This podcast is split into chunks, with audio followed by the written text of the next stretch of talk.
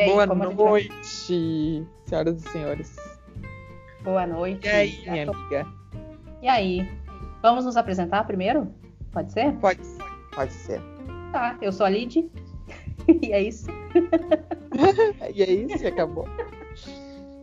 E tu quem Muito é? resumidamente. Fala aí pro pessoal. Muito resumida- resumidamente. Exatamente. Resumidamente, eu sou a Nájila, pessoal. É Nájila. E é assim como se, se fala, é como se escreve, e é isso. Muito bem. Que é uma informação importante, claro, né? Entre Sim, tudo óbvio. que tu é, claro, entre tudo que tu é, tu vai falar, vai falar exatamente que teu nome se escreve como se fala. tá A vida inteira, qual foi, o, qual foi a- a- o assunto que mais foi gerado em volta do meu nome? Em volta de quem eu sou? Como que escreve teu nome? Do jeito Sério? que fala. É, uma das coisas que mais. Até que. Porque assim, né? Quem não me conhece, os desconhecidos, o que que me perguntam? Mas e o teu nome? Como é que se escreve? Hoje em dia tá um pouquinho mais fácil por, por causa do Instagram. Que aí as pessoas normalmente te conhecem antes online do que ao vivo, né? Sim. Mas quando é no, no ao vivo, assim, é, é a pergunta mais falada do mundo. É direto, né? É, eu tipo não tive esse problema, mas o que me chamam muito é da Letícia. ah, Então, óbvio, né? é, Porque porque pra quem não sabe, minha irmã se chama Letícia e por algum motivo eles, as pessoas sempre lembram do nome dela antes do meu. Então, mas eu respondo e não não tem problema nenhum. não te incomoda. Eu já me incomodei Não. mais. Eu fico feliz, eu fico mais feliz quando me confundem com a minha irmã mais nova, com a Fernanda. Porque aí sim, aí nós temos um tempo considerável de diferença e eu fico bem feliz naqueles minutos ali que a pessoa acha que eu sou ela ainda. Sim, é ótimo. e vocês realmente são muito parecidas. Tu e é, a vai Fernanda. entender, né? Vai entender. Bueno, é, nós somos Sobre o amigas. que vamos falar hoje? Então, sim, deixa eu só contextualizar o negócio, tá? Esse é o podcast chamado Desubicadas. É, nós, eu e a Nájila somos amigas há algum tempo já, e a gente tem essa necessidade de fazer coisas diferentes, sobretudo quando estamos abarrotadas de coisas, de outras coisas profissionais para fazer. Então, nós decidimos fazer esse podcast e para falar sobre qualquer tema. Para hoje, nós escolhemos um, é, que é falar sobre os nossos livros favoritos, né? Ou livros que nos marcaram a vida, assim. E, enfim, esse podcast, ele não sei com que frequência acontecerá, mas espero que seguidamente, porque é sempre bom conversar, né, com uma amiga. E espero que todos vocês sejam bem-vindos e que gostem do, do, da- do nosso papo aqui. Ah, e se não gostarem também tá tudo bem. Não. não Só sai. Exato, é, tá não tudo tranquilo. dizer que não gostou. Deixa a gente curtir o que a gente tá fazendo. Tá Ah, certo. é. Já tem muita gente dizendo que não gosta das coisas. Só me fala se tu gostou, que é melhor. Boa, Nájila, é verdade. Não é é? verdade. É. Quem não gosta vai procurar o que goste, né? E tá tudo Exato, tem tanto podcast aí, vai curtir. Tá tudo bem. Exato. Tá tudo certo. Tu quer explicar sobre o que, que nós vamos falar hoje? Então, a Dani me convidou para falar sobre livros favoritos, livros preferidos. E eu confesso que eu já fiquei encantada, porque eu amo falar de livro, mas depois eu fiquei em dúvida, sabe? Porque eu não sei se eu tenho um livro favorito. Talvez eu tenha um livro favorito de cada momento da minha vida. Entendeu? Sim. E É aí, possível, mas é verdade. bem, eu topo tudo, né? Eu sou daquela que vamos, vamos. Claro que vamos. E tá tudo certo. Sim. E esse é um dos motivos pelos quais eu amo a Nájila. Porque a gente convida, ela tá lá, pronta pra qualquer desafio. Isso é ótimo. Olhem só. Gente, a gente. Então, o tema vai ser esse, os livros da- né, que a gente mais gosta. Enfim, eu escolhi um. Porque, na verdade, eu sou uma pessoa que tem dificuldades de escolher coisas preferidas. Tipo, se vocês me perguntam, tu tem uma música preferida, tem uma comida pre- preferida, eu não, eu fico muito na dúvida, sou muito indecisa e eu não consigo dizer um. Mas para livro, eu tenho um favorito. Acho que eu escolhi esse livro como favorito e eu sempre cito ele toda vez que, que me perguntam. E, mas e pra ti, Nájila, foi fácil escolher? Eu tive uma dificuldade dessa que eu falei, que eu acho que eu tenho muitos livros que marcaram minha vida, livros que marcaram minha infância, livros que marcaram a minha iniciação na leitura, uh, e livros que hoje eu considero que são livros assim que representam muito o que eu sou e dizem muito uh, coisas boas para mim, assim, sabe? Então Sim. eu acho que é, é momentâneo, assim. É, acho que a gente pode começar a falar sobre eles? Podemos. Posso, posso eu tô muito curiosa pra quer... saber o teu. Sério? Eu é. acho que tu vai, vai curtir o meu pela história em si. Não sei se pela escrita, tá? Mas é, enfim. Mas pela história eu acho que eu acho que tu vai curtir. Posso começar falando sobre o meu, então? Uhum. Tá, então vamos lá. É, o meu livro, o nome dele, ele é um livro uruguai, de um escritor uruguaio chamado Mário Benedetti, que é, o, acho que o autor que é o mais curto também, eu mais gosto, e entre os livros dele, esse é o que mais me toca, sabe? O mais, mais bonito, assim, para mim. E... Leu ele em espanhol? Eu li ele em espanhol. Eu vou, vou contar como eu descobri esse livro, tá? Tá. Eu estava na faculdade, eu sou formada em letras, e como a Nájila já sabe, estou só explicando para quem não conhece. E, uhum. enfim, na faculdade eu, eu tive contato, através de uma prof de espanhol, com os textos cujo nome era Beatriz. E a Beatriz era uma redação de uma criança, cujo nome era Beatriz, né? E ali ela contava sobre a, a vida dela, sobre o dia a dia dela. E ela sempre encerrava os, as suas redações com falando sobre o pai que estava preso, que era preso político. E, e, aquilo foi me intrigando, né? E depois eu vim a descobrir que esses textos faziam parte desse livro. Ah, e isso. Então depois eu fui atrás do livro e li ele em espanhol primeiro. Aí anos depois eu comprei ele em português e emprestei. E tu sabe o que, que acontece com o livro emprestado, né? Ah, Não volta é. mais. então acho que isso pode ter uma questão muito grande dele ser o meu, pode explicar ele ser o meu preferido, porque é um livro que eu já não tenho comigo, entende? Hum. Né? Eu não tinha pensado nisso, pode mas ser. pode ter, né? Que a gente só reconhece. Deixou uma saudade. Deixou uma saudade. Boa, é verdade. Então, eu descobri esse livro na época da, da faculdade, li ele nessa época também.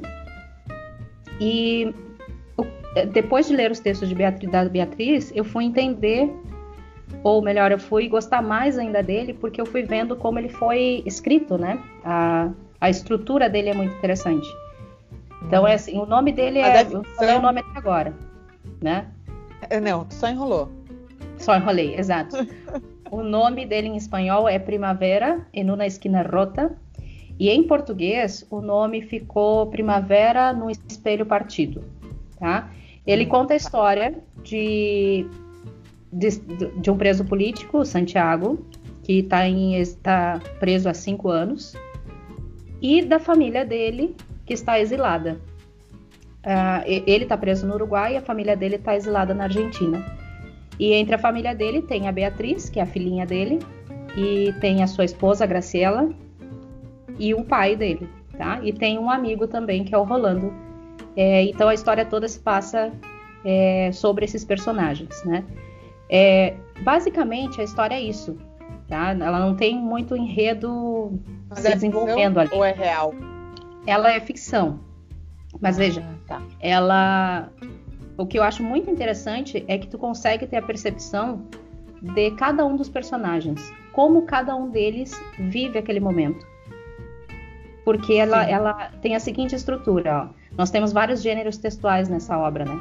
o, o, Santiago, que é o personagem principal, a gente sabe tudo que ele sente, o que ele vive, é, através das cartas que ele escreve para a família. Então, ele escreve cartas para a esposa e para o pai dele.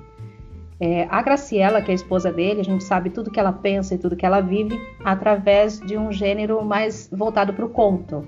Tá? Então, é um conto que o autor conta ali, dizendo como está é, sendo a vida dela.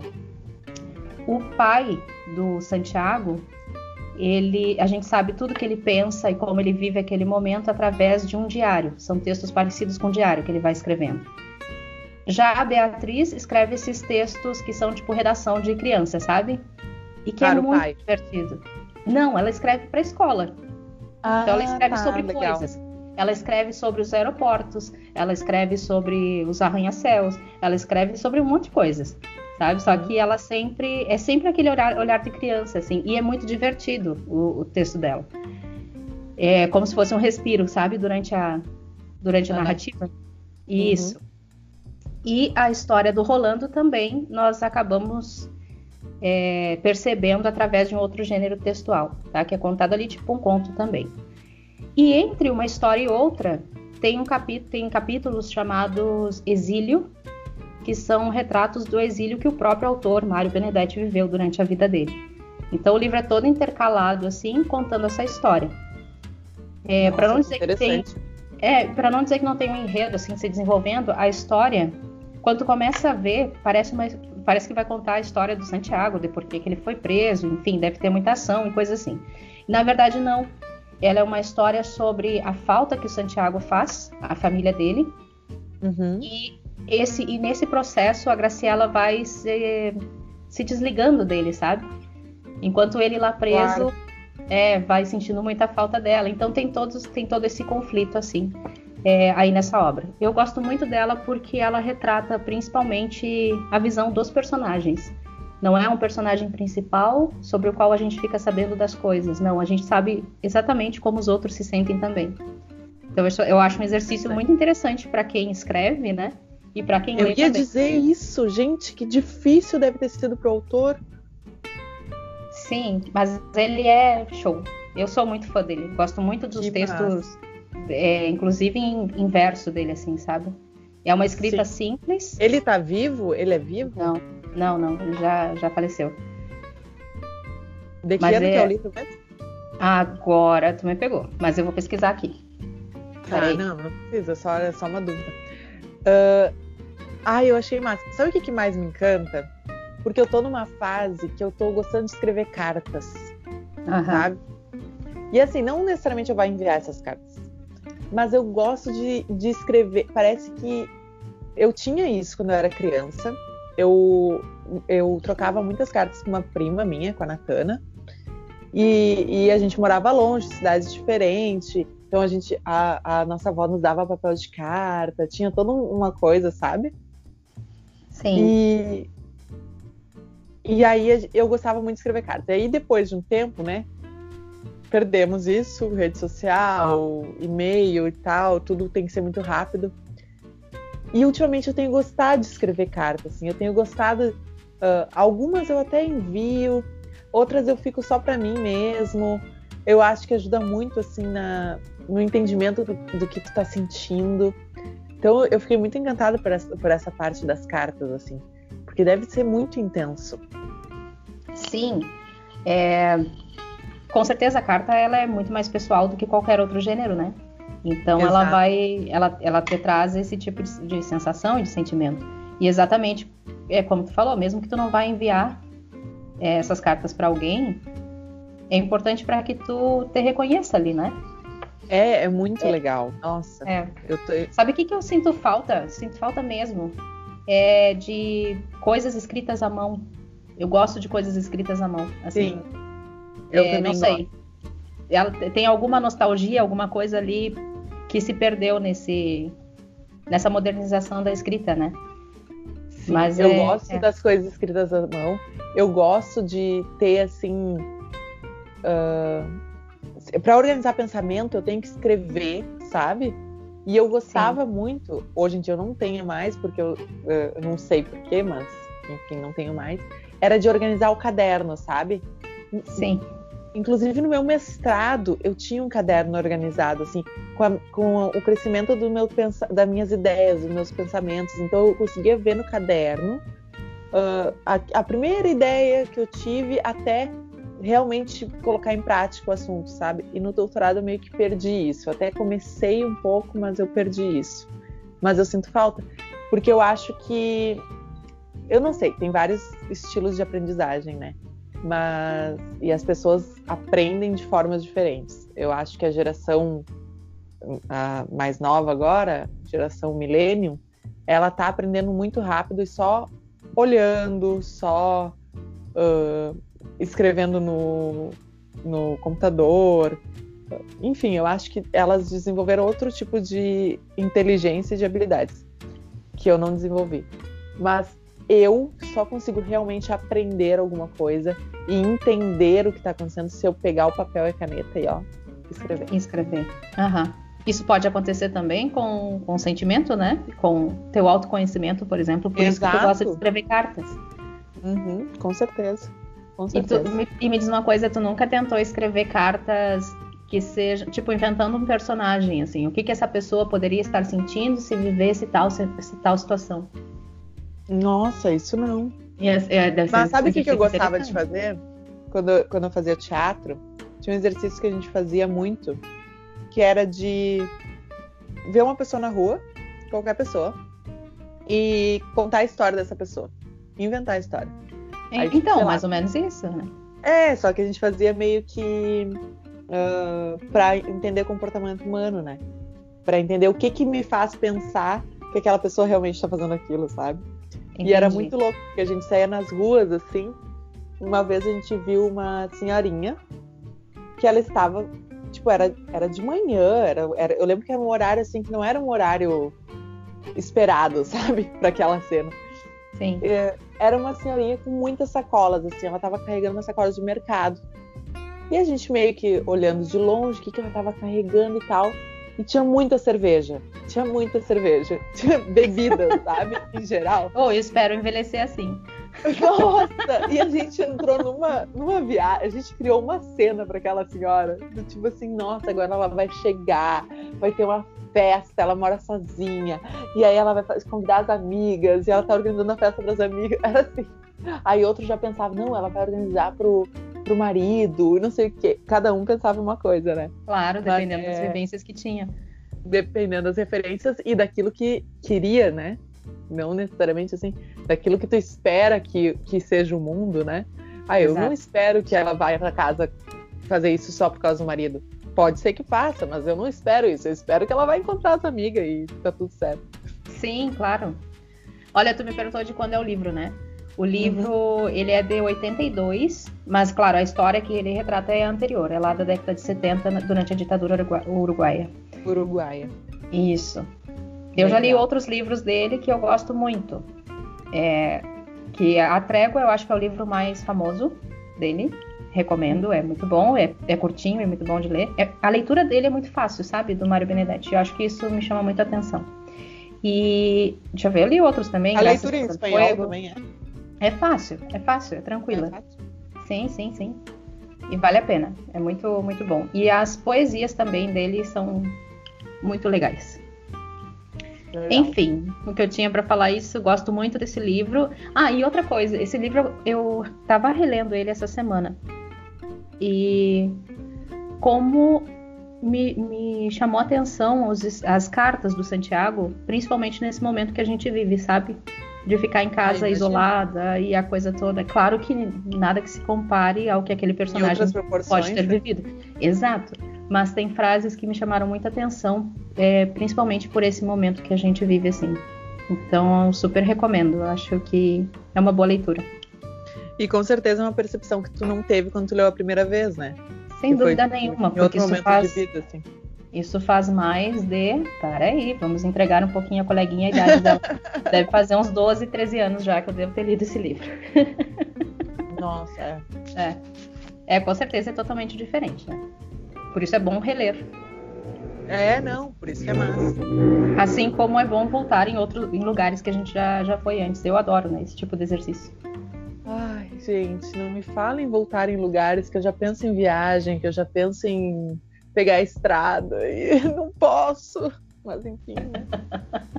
desculpe, ah. desculpe. Vamos lá, é, o que, que tu tem para nos contar?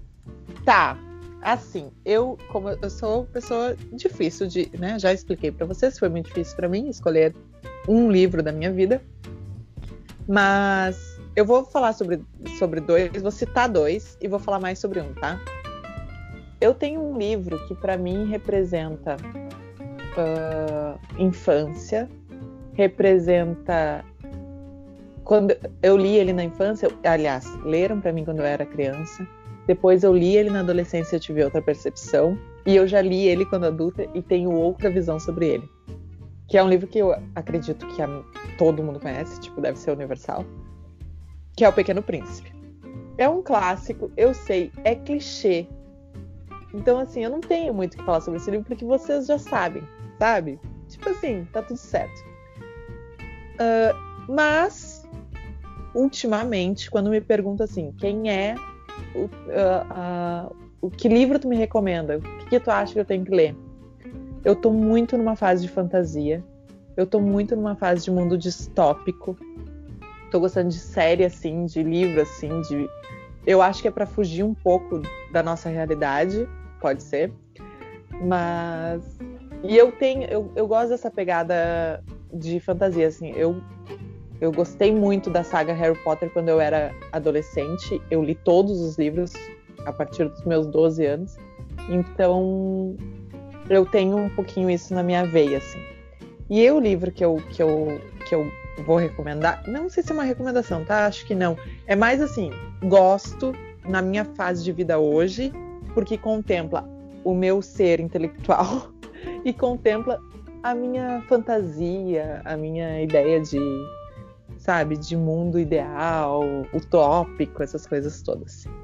Que é, inclusive, de uma. Uh, de uma autora brasileira, e eu gosto de enfatizar isso porque nós temos poucos, aliás, nós temos muitos autores brasileiros, mas poucos são valorizados, né, como a gente gostaria.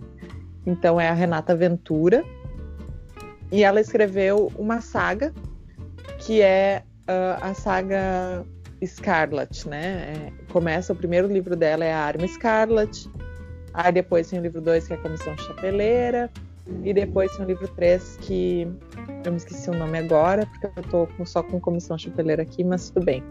E por que, que eu tô com a comissão chapeleira aqui, que é o livro 2? Porque para mim ele é o melhor dos três. Eu já posso falar sobre isso? Pode, claro. Tá. Agora me empolguei. uh, o livro 1, um, assim, para entender um pouco a história, tá? ele tem um pouco a ver com o universo uh, do Harry Potter, né? Com o universo bruxo. Ele tem muitas referências, tanto do universo bruxo quanto de, para quem gosta de uh, daquela série, amiga.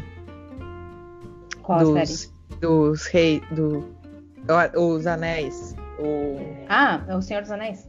Senhor dos Anéis. Uhum. Então ele tem essas referências todas, tá? E só que ele é muito brasileiro. Todos eles são, desde o primeiro até o último. Ele é brasileiro. E, e eu gosto da Renata porque ela ela nos mostra um Brasil que a gente tenta esconder. Ela nos mostra muito as diferenças sociais que temos, temos dentro do Brasil e tudo isso dentro uh, do mundo bruxo. Então é tipo muito a realidade vinculada com a fantasia e, e tu fica chocado. Sim.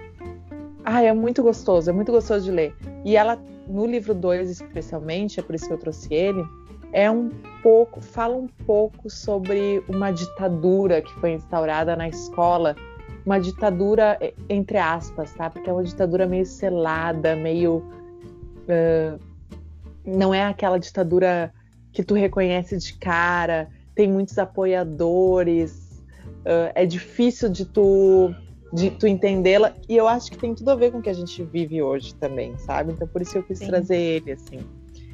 E, e eu também gosto muito.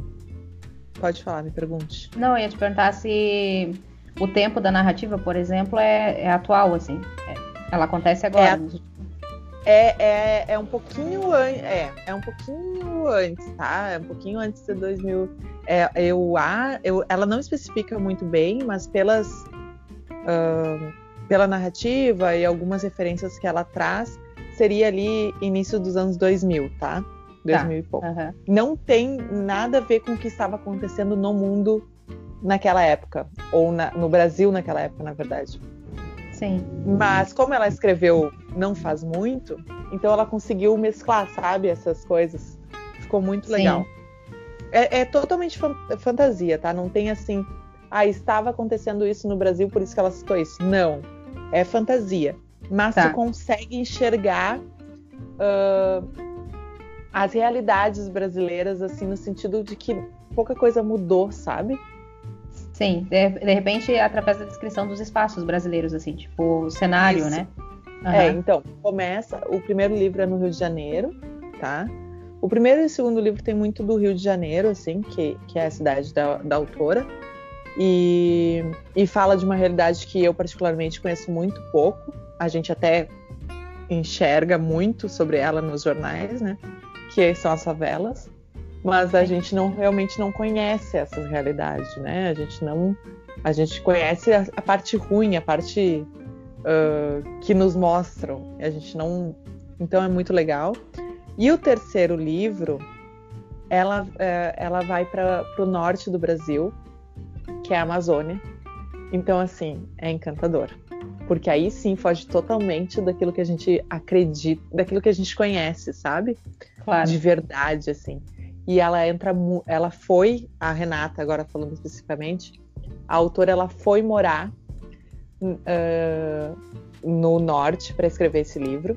E ela. O legal também é que ela já tinha escrito o primeiro e o segundo livro. Ela já tinha ideia que o segundo ia ser na que o terceiro ia ser na Amazônia.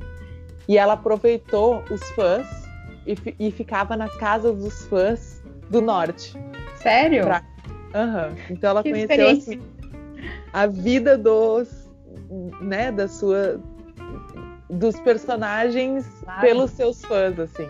Um super laboratório, né? Imagina. Uhum. E, que experiência e, e de fãs, interessante. Muito massa, assim. E os fãs adoraram, né? Os fãs contam e adoraram, assim.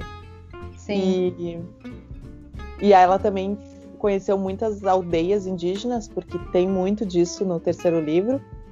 Estamos falando de um universo bruxo totalmente diferente. Estamos falando de um universo bruxo que no Brasil e, e na todo o mundo, mas principalmente na América Latina, na América do Sul, uh, nós temos ainda os indígenas que lidam muito com essa questão de não é bruxaria, mas é místico, envolve uh, essa ideia de, de que tem alguma força, né, que, que, claro, que a, que natural. Pode, da natureza, né, que a natureza uhum. é é o, o mistério todo. Então, eu acho assim encantador, encantador. E como eu... que tu descobriu esse livro, essa série? Então, eu descobri por coincidência, eu estava eu gosto muito de vídeos no YouTube sobre livros, tá? Uhum. E, e, apareceu para mim uma sugestão, Harry Potter brasileiro. E eu disse, Harry Potter brasileiro? Não, jamais. Eu era negacionista. Imagina! Harry Potter não tem como Harry Potter. Imagina, ninguém vai chegar nesse nível. E aí eu vi o vídeo, que era, sei lá, uns 10 minutos, e eu falei, gente, eu preciso ler esse livro. E aí, assim, para mim, Harry Potter. Tá, Harry, Harry, Potter tem seu mérito, né? Mas ele é outra realidade, é outro universo, é outro. Uh, tu percebe que as pessoas. que, que não foi feito pro Brasil. Não tem como o, o, no Brasil um bruxo estar tá usando uma capa de, de pelo, sabe?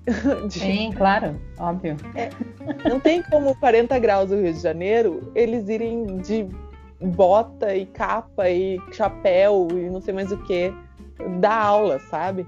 Então isso aqui é muito legal, porque ela transformou totalmente essa, essa realidade de que muitos imaginavam né, quem é muito fã de Harry Potter imaginava que no Brasil existia esse universo bruxo e que era como é na Europa, sabe? E ela vem e diz: queridos, vocês estão no Brasil, calor, 40 graus no Rio de Janeiro. É Com toda essa cultura indígena disponível, né? Com toda a nossa cultura. É. Ela busca vários. Tem, tem uma referência ao Saci Pererê, tem, tem várias uh, coisas da nossa cultura, do nosso folclore, sabe? Que é sensacional. Sim. Bem interessante. Né? Mas muito diferente, né? É isso que eu acho Bem mais diferente. legal. Que a gente trouxe livros totalmente opostos. Sim, mas né? Que bom que foi assim. Não, que ótimo. Que ótimo. Sim. Mas eu não podia não falar. E assim, eu acredito que quem, quem me conhece, que tá me ouvindo, tava esperando eu trazer um negócio, um livro feminista, um, um negócio. tava esperando uma coisa muito mais política.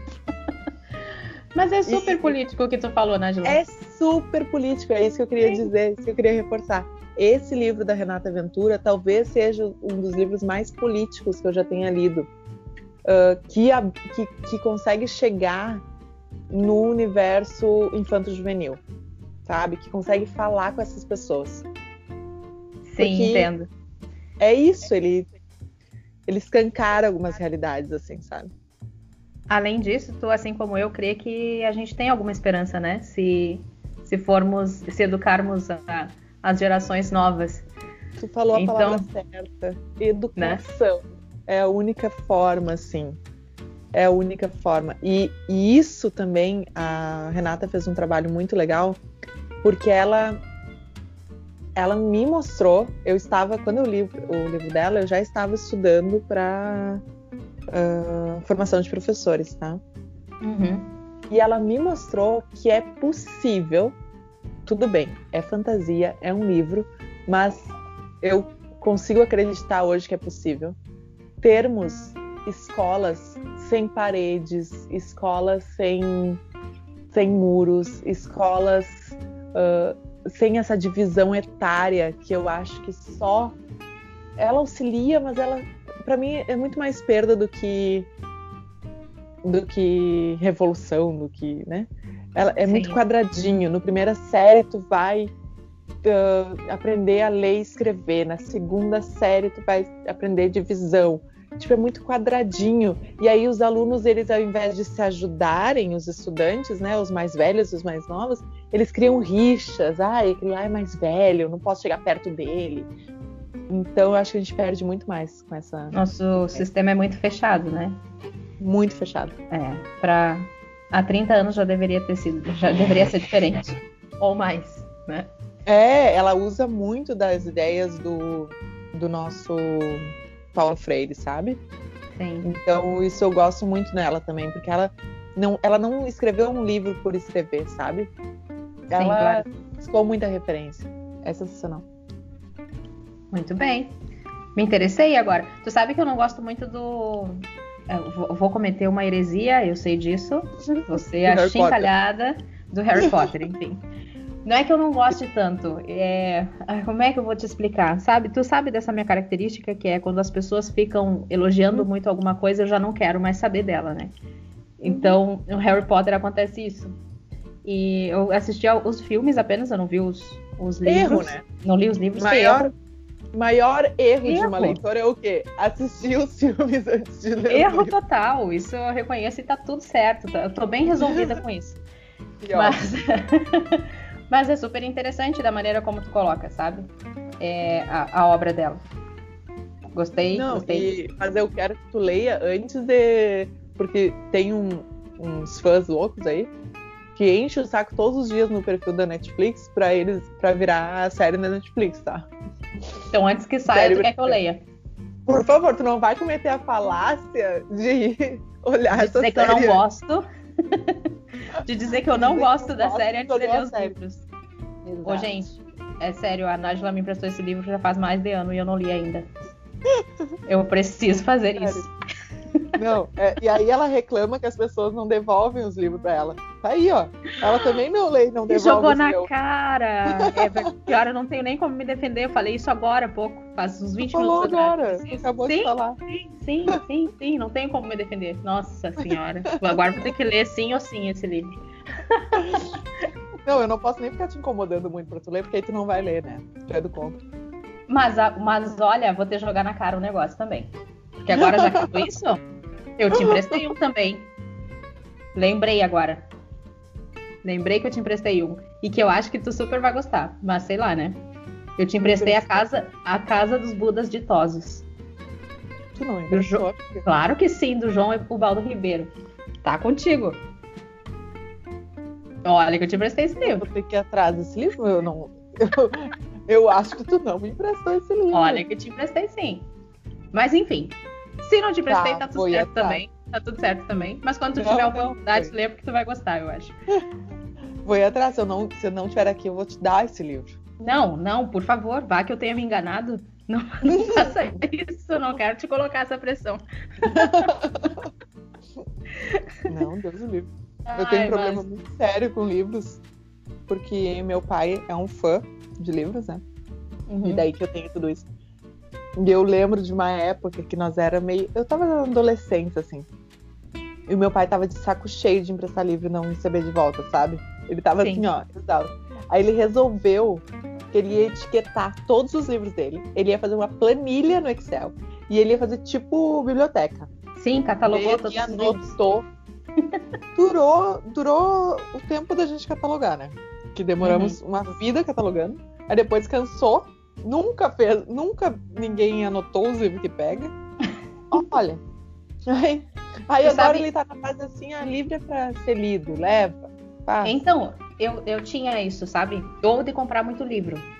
Já comprei hum. muito livro, inclusive tem muitos dos quais eu comprei que não li. Tá tudo lá na estante, assim. Também. Só que. É. Só que agora eu tô meio que desencanada com isso, sabe? É, é, livro é pra ser lido, é para ser lido, realmente. Então, não me importo muito de. É. Claro, tu empresta, né, com o coração assim meio apertadinho. Mas se ficar também, já era, né? Não, mas tem que ficar para quem gostou, para quem leu, porque esse aí eu tô. Eu não lembro esse livro aí que tu me emprestou. Não lembro nem que ano foi. Vocês não tem nem vergonha de dizer isso? Que não sabe nem. ai, ai. Ai, mas que bom. Foi boa a conversa, olha aí. Foi ótimo, nem sei quanto tempo deu. Vou te dizer, deu 41 minutos já. 41 minutos, tá ótimo. E a né? gente não conseguia, a gente não imaginava que ia chegar a 15. É verdade. Não, então, e a então. gente nem usou aquele, aquelas perguntas lá. Sim, foi falando, né? Melhor. É, mas eu achei ótimo, achei que foi ótimo. Eu também. Como é que a gente encerra agora? Porque eu não sei encerrar as coisas. Gente, muito obrigada por ouvirem até aqui. Se vocês ficaram até aqui, vocês são realmente nossos amigos. Podem nos adicionar no Instagram, no. Não sei Sim, vamos, vamos deixar nossas redes. Vamos. Vamos. É. Gente, eu sou. Eu, vocês me acham no Instagram e no Twitter. Não tenho Face. É, no Instagram vocês me acham como Silveira Underline Lidiane. E no Twitter, arroba Lid Silveira. E eu tô lá falando bobagem, né? Que é para isso que o Twitter serve. No Twitter não sou tão ativa como a Lidiane, gosto muito mais de responder os tweets dela e de olhar o que as pessoas estão fazendo, porque eu sou dessas, fofoqueira mesmo. Mas no Instagram eu tô lá, Najla S. Rocha. E no Twitter eu acho que é o mesmo, gente. É Najla S. Rocha, vocês me acham, não tem muitas. É, é pode botar como você escreve mesmo, que tá ótimo. Lembrando que é como se escreve, né? Como se escreve, gente. Pelo amor de Deus. Tem I, Muito. tem J, é com J. Não é Nagila, não é Nagila. Não, é Najla, tá? ah, então tá jóia. Obrigada por todos que chegaram até aqui é, e ouviram esse tanto de conversa. E espero, como disse a Nájila, que tenham gostado. Se não gostaram, se não gostaram, agradeço da mesma forma. Né? Volte outro dia, pode ser que a gente fale sobre algum tema do seu agrado. Não precisa tá nos criticar. Só fala coisa boa. É isso. Isso, isso. Vamos espalhar amor. Vamos espalhar amor, admiração e é isso. Tá bom? É isso. Beijo para todo mundo. Beijo. Tchau. Tchau, tchau.